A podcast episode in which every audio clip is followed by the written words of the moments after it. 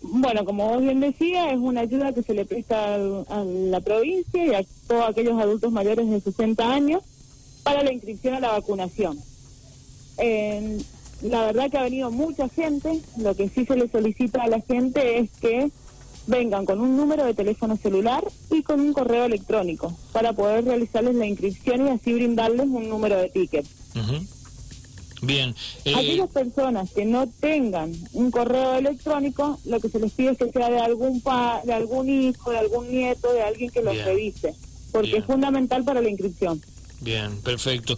Em, y, en caso, por ejemplo, que que no tenga un familiar o un hijo o no tengan justamente la capacidad de hacerlo por internet, ¿cómo se soluciona ese tema? Mira, estamos brindando el correo de la oficina, pero ¿qué es lo que nos sucede? Como, última, como última instancia, claro. Como última instancia, sí. Realmente es como última instancia, porque llegan muy tarde los correos, después la gente no nos atiende. Entonces, eh, sí o sí tienen que venir con un correo electrónico. Es como un requisito fundamental.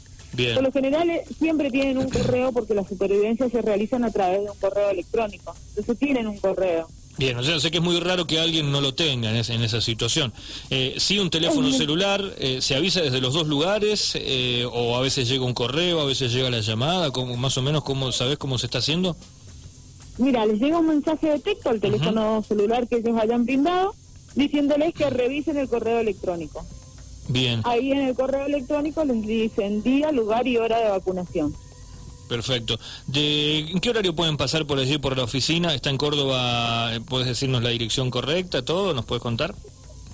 Sí, eh, las inscripciones son en la calle Córdoba 156, en el área del adulto mayor, que pertenece a desarrollo social.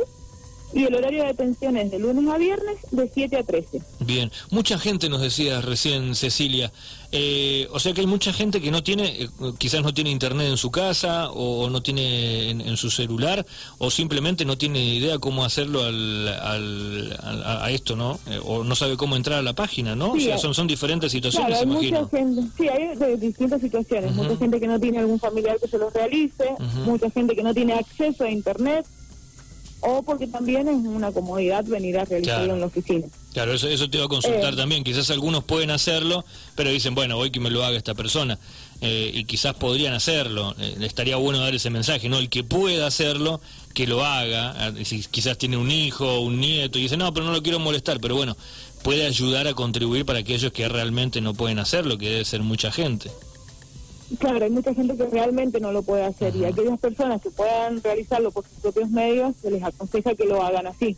Bien, eh, esto esto pasa ahora. sí, sí, sí, contame. Sí, mira, otra cosa que es importante tener en cuenta es que si aquellas personas que ya las ha inscrito alguien, porque también nos pasa mucho y están esperando, haciendo cola, es gente que ya está inscripta. Si ya fue inscripta por sus propios medios, ya sea porque se inscribieron ellos o un familiar, no es necesario que vuelvan acá a la oficina para que nosotros los inscribamos, porque se maneja solo con una página, que es la página de la provincia, donde todos ingresamos a esa misma página para la inscripción.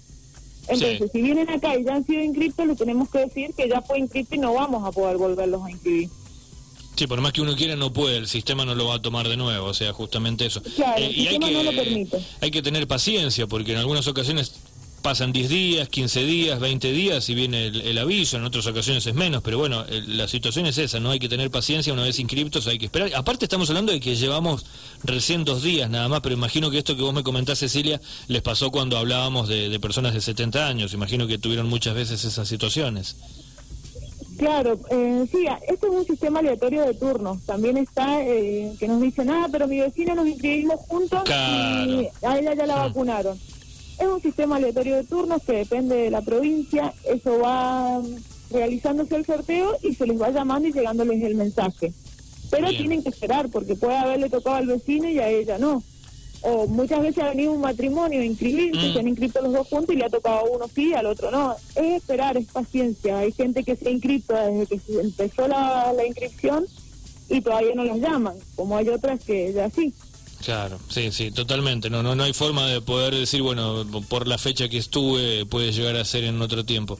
Eh, esto está pasando ahora, Cecilia, ¿no? Esto pasa ahora, pasó, imagino, cuando ya tenían mayores de 70, pero no es solamente en lo que trabaja el área de adulto mayor. Contanos cómo han estado trabajando en esta parte de temporada de verano, cómo vienen preparándose ustedes, en, en qué cosas van a ver o van a suceder, por supuesto, con esta segunda ola que ya es inminente de COVID-19. Mira, lo que hay que tener en cuenta hoy en día es que lo que tenemos que cuidar son los adultos mayores, al ya ser un sector, el, sector más vulnerable de, a esta pandemia. Eh, el trabajo que hemos hecho es eh, permanecer eh, permanentemente en contacto con todos los centros de jubilados. Se les ha llevado asesoramiento desde ANSES y de PAMI para aquellas personas que así lo requieran y que se puedan sacar las dudas que tengan. Hemos ido a todos los centros de jubilados también seguimos recepcionando documentación para lo que es el trámite de tasas municipales, que la extinción de tasas municipales. Eso continuamos haciéndolo de manera presencial.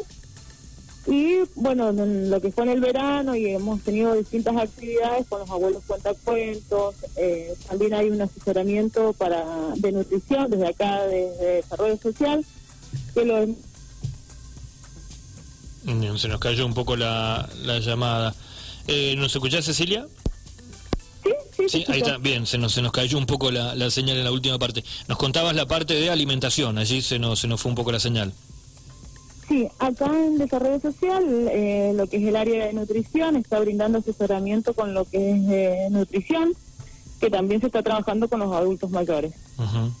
Bien, eh, y bueno, inminentemente, ¿no? Como lo decías vos al inicio de, de esta pregunta, eh, hay que hacer todo lo posible como para poder cuidarlos, porque pareciera, ¿no? Como ha pasado también en otros países, que esta segunda ola es un poco más agresiva, ¿no? O sea, hay mucho más contagio, quizás no hay tanta mortalidad, pero sí hay mucho contagio y, sabemos que mientras más avanzada la edad, quizás aparecen más inconvenientes para poder transitarlo. Entonces sería muy interesante también que aquellos que van a, a hacer la cola por allí también tengan en cuenta eso, ¿no? Respetar los protocolos, ir con el barbijo, porque es como que pasó el verano o durante el verano fue como un relax y también le pasó a la, a la gente adulta, ¿no? Que, que terminó relajándose eh, y, vemos, uno ve en, la ciudad, en, lugares, en bares, en diferentes lugares que ya prácticamente no hay barbijo, que no hay distanciamiento y, y por allí es interesante que puedan saber que esto es para ayudarlos a ellos especialmente. Sí, el adulto mayor es bastante respetuoso en lo que es el protocolo, sobre todo en el uso de barbijo. Lo que sí por ahí tenemos es el barbijo mal colocado, que bueno, siempre se les pide que esté bien, cubra bien nariz, boca y mentón.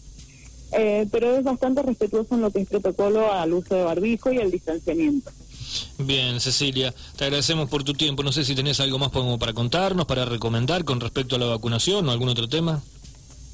No, eh, con respecto a la vacunación, eso que las personas que se dirijan al área eh, vengan con un número de teléfono celular y un correo electrónico, para así poderlos inscribir y que no haya ningún inconveniente. Bien, perfecto.